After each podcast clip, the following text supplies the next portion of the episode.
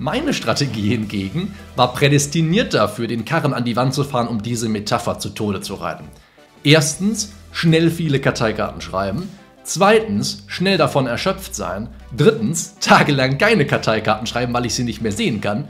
Viertens, das Gefühl haben, überhaupt nicht voranzukommen. Fünftens, schnell wieder neue Karteikarten schreiben. Sechstens, ad infinitum. Und damit es dir nicht wie mir ergeht, sind hier deine Handlungsschritte für nachhaltigen Fortschritt. Erstens, lege eine Obergrenze für täglichen oder wöchentlichen Fortschritt fest, indem du den folgenden Satz vollendest.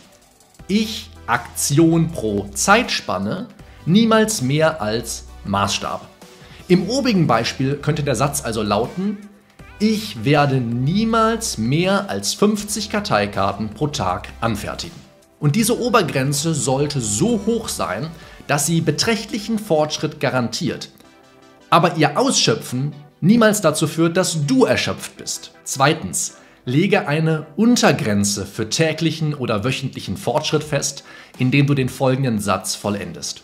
Ich, Aktion pro Zeitspanne, niemals weniger als Maßstab. Im obigen Beispiel könnte unser Satz also lauten, ich werde niemals weniger als 10 Karteikarten täglich anfertigen.